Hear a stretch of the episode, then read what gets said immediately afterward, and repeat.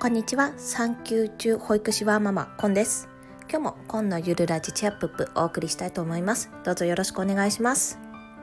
頑張って Kindle 原稿を書いております。でもちょっとそろそろ頭がプスプスしてきたのでここいらで音声配信のストックを貯めたいと思い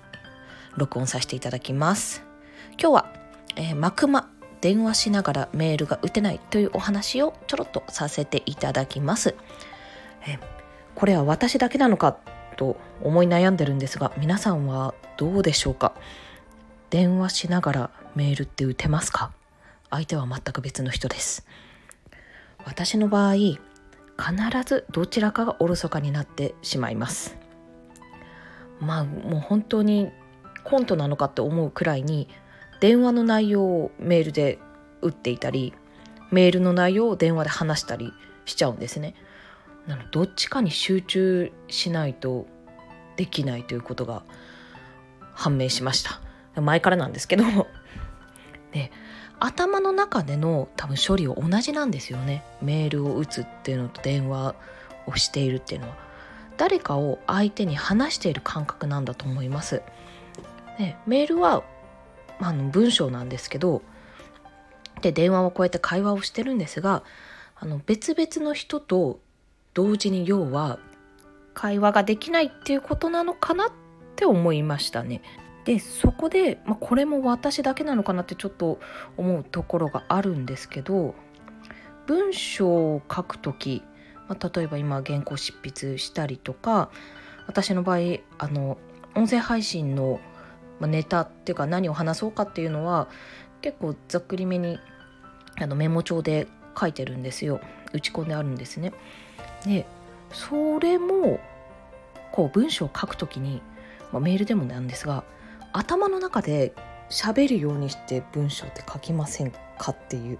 頭の中でこういう文章を書こうって思ったら文字としてこうパッて脳内で出てくるんじゃなくて私の場合まあ、会話会話というか言葉で出てくるんですね。耳に聞こえるように、まあ、脳内なんで聞こえてはないんですけどこう頭の中で話してるようにこう文章を打ち込むっていうイメージなんですよ。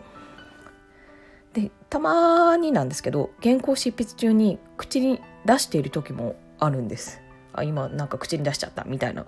もう思いっきり独り言になっちゃうんですけどこれは脳の構造上の理由なのかな？それともそれこそ地図の読めない女のように何か性別的な問題なのか性格なのか単に私がちょっと変なのかっていうのが分からなくて、まあ、皆さんにから共感を得たい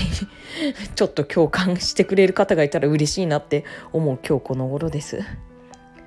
でそれと同様にこれ前にも言ったかもしれないんですけど Voicy聞きながら執筆とかもできないんです。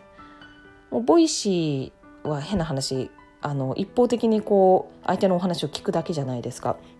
こちらは会話は特にはしてない。でもそのお話を聞きながら自分は別の文章を書くとかメールをそれこそ打つっていうのもチャンネルが切り替えられないんですよねそこで。頭の中で。やっぱどちらかに偏ってしまって Voicyが聞こえてるか頭の中のこうやる内容の声の方が聞こえてるかっていう状況になっちゃうんです。でも Voicyを聞きながらとか相手の話を聞きながら内容をメモすることはできるんです。まあ、それをでも考えてみたら一人の人は相手に2つの行動をしているだけなので、